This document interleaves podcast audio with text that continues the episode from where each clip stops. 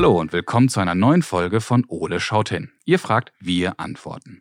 Die Frage der Woche kommt dieses Mal von Leni aus Husum und Leni hat uns gefragt, wie entstehen Seifenblasen? Hey, das klingt spannend, Leni. Vielen Dank für diese tolle Frage. Und wisst ihr, wer auch ganz besonders auf große Seifenblasen steht? Richtig. Und daher schnapp ich mir jetzt erstmal die große blaue Eule und dann legen wir los. Ole, wo bist du? Huh. Hey Ole. Hallo. Wow, du bist ja heute gut drauf. Mir geht es gut. Ah, das ist ja super. Und ich wette, gleich geht es dir noch besser. Wieso? Na, ich habe uns eine neue Kinderfrage mitgebracht und die wird dir dieses Mal ganz besonders gut gefallen. Warum? Leni hat uns nämlich gefragt, wie entstehen Seifenblasen? Das ist aber toll. Ja, das finde ich auch. Aber Ole, woraus bestehen Seifenblasen überhaupt? Keine Ahnung. Warum sind Seifenblasen eigentlich alle rund? Das weiß ich nicht. Und die schimmern ja auch immer so bunt. Woher kommt das denn? Hm, schwierig. Und wieso platzen die trotzdem immer so schnell? ah, du siehst, Ole, hinter Seifenblasen steckt doch viel mehr, als man anfangs denkt. Ich will mehr wissen. Ja, Ich auch. Und ich glaube, es wird höchste Zeit, dass wir beide hier mal genauer hinschauen. Also, Ole, Los geht's. So lass uns mal wieder mit so ein paar Grundlagen anfangen. Okay. Was ist eine Seifenblase überhaupt? Schaut man ins Lexikon, steht da folgendes. Eine Seifenblase ist ein dünner Film aus Seifenwasser, der eine gewisse Menge Luft oder ein anderes Gas einschließt und eine hohle Kugel bildet, die häufig irisiert und schillert. Das verstehe ich nicht. Ja, es bedeutet zuallererst, dass wir zwei Grundzutaten brauchen, um Seifenblasen herzustellen: Wasser und Seife. Mischt man diese beiden zusammen, entsteht das angesprochene Seifenwasser. Und im richtigen Verhältnis können daraus halt Seifenblasen entstehen. Hm. Eine weitere Eigenart von Seifenblasen scheint zu sein, dass sie immer rund und hohl sind. Aha. Und irisierend bedeutet, dass sie in Regenbogenfarben schillern und leuchten. äh, war das jetzt verständlich, oder? Hm, Nein, nicht ganz. Okay, aber dann wird es höchste Zeit, dass wir Verstärkung bekommen. Und ich habe schon eine Idee, wer uns helfen kann. Sehr gut. Na, ihr kennt Amelie Stiefvater sicherlich als Moderatorin aus dem Tigerentenclub. Und hier geht es neben den Spielen ja auch immer darum, mit Wissen zu glänzen. Ah. Ja, und ich wette, Amelie kann uns auch bei Lenis Frage helfen. Komm, Ole, wir rufen sie mal an. Super. Hallo Amelie, danke, dass du uns helfen möchtest. Hallo, schön, dass Sie anrufen. Wunderbar. Du, wir haben eine sehr spannende Frage von Leni bekommen und Leni hat uns gefragt, wie entstehen Seifenblasen? Amelie, woraus bestehen Seifenblasen überhaupt? Das ist eine spannende Frage. Ja, Seifenblasen sehen wir im Alltag total oft. Ist es euch schon mal aufgefallen wahrscheinlich, wenn wir ähm, unser Geschirr spülen Mhm. mit Spülmittel, dann poppen manchmal immer lustige kleine Bläschen aus der Tube raus. Mhm. Oder wenn wir ein Schaumbad nehmen, entstehen viele bunt schimmernde Seifenblasen.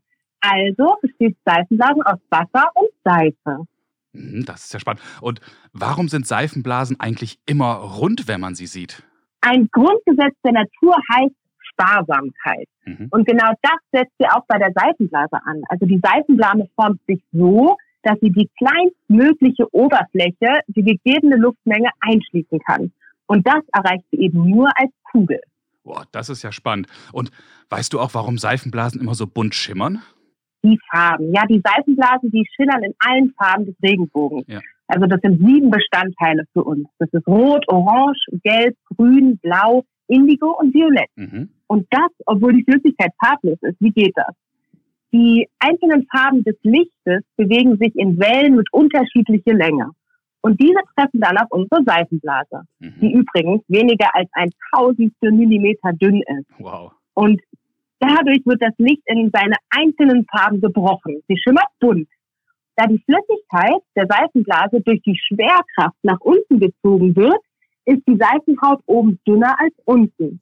Das Licht wird jetzt an der dünn- dünneren Seite nicht mehr reflektiert und hört auf zu schimmern. Und wisst ihr was? Kurz bevor sie zerplatzt, erscheint sie sogar dunkel.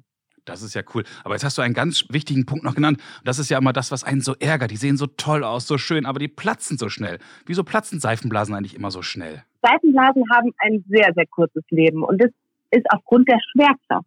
Die bewirkt, dass das Wasser in der Seifenblase nach unten fließt und dadurch wird die Blasenoberseite immer dünner und dünner und die Moleküle können sich nicht mehr festhalten und dann platzt die Hülle.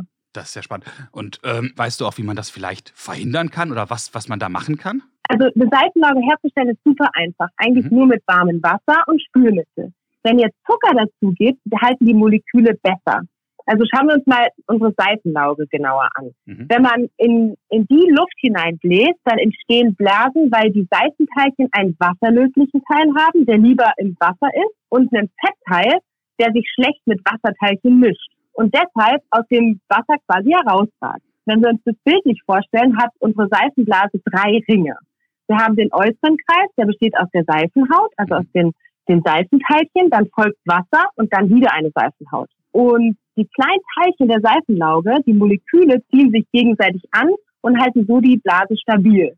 Wenn man jetzt in seine Seifenlauge also Tapetenkleister oder Zucker dazu mischt, dann stabilisieren sich die Moleküle besser. Wow, das ist ja ein super spannender Tipp. Vielen Dank dafür. Sehr gerne. Und dann habe ich noch was, was ich euch auf den Weg mitgeben möchte. Ja, sehr, sehr gerne, Amelie. Es gibt einen kleinen Versuch, den ihr machen könnt, vor allem jetzt, wenn es draußen kälter wird. Man kann nämlich gefrorene Seifenblasen selbst zaubern. Mhm. Wie geht das denn? Wir können also die kalte Jahreszeit nutzen, um die Seifenblasen zu Kristallkugeln zu verwandeln. Und das ist gar nicht schwer. Ihr sucht euch am, am besten einen flachen Untergrund und es muss kalt sein. Es muss wirklich 0 Grad oder unter 0 Grad sein. Also am besten morgens aufstehen und rechtzeitig rausgehen. Dann braucht ihr einen Strohhalm, um die Seifenblase besser platzieren zu können. Ihr geht in eure selbstgemachte Seifenlauge und pustet sie vorsichtig auf den Tisch. Und dann müsst ihr ganz genau hinschauen. Sofort bilden sich am unteren Rand der Blase nämlich die ersten Eiskristalle, die ganz spielerisch sich nach oben tanzen und die ganze Seifenblase zu einer Kristallkugel werden lassen. Wow, das klingt super spannend und ich hoffe mal, liebe Kinder, das probiert ihr aus und vielleicht schickt ihr uns mal ein paar Fotos davon. Das wäre ja cool. Das wäre mega. Liebe Amelie, vielen, vielen Dank für deine Unterstützung. Das hat uns wahnsinnig geholfen. Danke, danke, danke. Schön, dass ihr um Hilfe gebeten habt. Immer fragen, das hilft weiter. Und ich gehe jetzt auch ein paar Seifenblasen machen. Viel Spaß dabei. Vielen Dank nochmal und ich hoffe, du bleibst gesund und wir hören uns bald mal wieder. Das würde mich riesig freuen. Habt einen schönen Tag. Danke du auch. Tschüss. Ciao. Wow, Ole, das war spannend, oder? Das war sehr interessant. Jo, schauen wir mal, wie wir das Gehörte zusammenfassen können. Okay. Also, Seifenblasen bestehen im Grunde wirklich nur aus Wasser und Seife oder Spülmittel. Zusammengemischt entstehen die Blasen, die wir dann auch aus der Wanne oder vom Abwaschen kennen.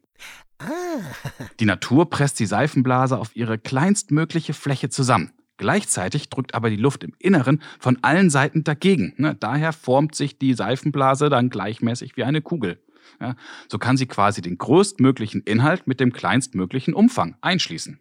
oh, Licht besteht aus verschiedenen Farben mit verschiedenen sogenannten Wellenlängen. Alle zusammen erscheinen für unser Auge als weiß. Bricht sich jedoch das Licht beispielsweise auf der Oberfläche einer Seifenblase, so wird das Licht in seine einzelnen Farben aufgefächert. Ja, Seifenblasen funktionieren im Grunde daher wie ein Regenbogen. oh. Seifenblasen sind super dünn und wenn dann die Schwerkraft das Wasser in einer Seifenblase nach unten zieht, wirkt dann mehr Kraft auf die Moleküle, die die Seifenblase oben zusammenhalten müssen. Ja, und irgendwann reißt dann die Oberfläche auf und die Seifenblase platzt. Kannst du das noch einmal anders erklären? Na, stell dir vor, du hältst dich nur mit deinen Händen an einer Stange fest und deine Füße baumeln in der Luft. Ja, am Anfang geht das noch, aber irgendwann wird es immer schwerer, sich festzuhalten. Und du merkst im Grunde, wie die Schwerkraft dich nach unten zieht. Und irgendwann kannst du dich nicht mehr halten, lässt los oder fällst runter. Dasselbe passiert im Grunde in einer Seifenblase. Oh. Und Amelie hat uns ja noch zwei super Tipps gegeben. Ein bisschen Zucker im Seifenwasser hilft uns, die Blasen haltbarer zu machen. Klasse. Und geht mal im Winter, wenn es richtig kalt ist, mit eurem Seifenwasser nach draußen und pustet dort ganz vorsichtig eine Blase auf eine glatte Oberfläche. Die Kälte gefriert das Wasser in der Blase und die Seifenblase bildet dann ganz tolle Eiskristalle. das ist aber toll. Liebe Leni, das war eine ganz tolle Frage und ich hoffe, Amelie, Ole und ich, wir konnten dir heute ein wenig weiterhelfen. Das war spannend. Komm, Ole, wir gehen mal in die Küche und mischen uns jetzt Seifenwasser. Super. Wenn auch ihr Fragen an Ole habt, dann ruft uns an und sprecht uns eure Frage auf unseren Anrufbeantworter. Unsere Telefonnummer lautet 0541 310 334. Oder schickt uns zusammen mit euren Eltern eine E-Mail. Ihr erreicht uns unter fragen.ole-podcast.de. Bleibt neugierig und stellt ganz, ganz viele Fragen, denn Ole und ich freuen uns schon darauf, von euch zu hören. Na klar. Viele weitere Informationen und alle bisherigen Folgen von Ole schaut hin findet ihr auch auf unserer Internetseite www.ole-podcast.de. Bis zum nächsten Mal, wenn es dann wieder heißt, Ole schaut hin. Tschüss, Kinder. Bis zum nächsten Mal.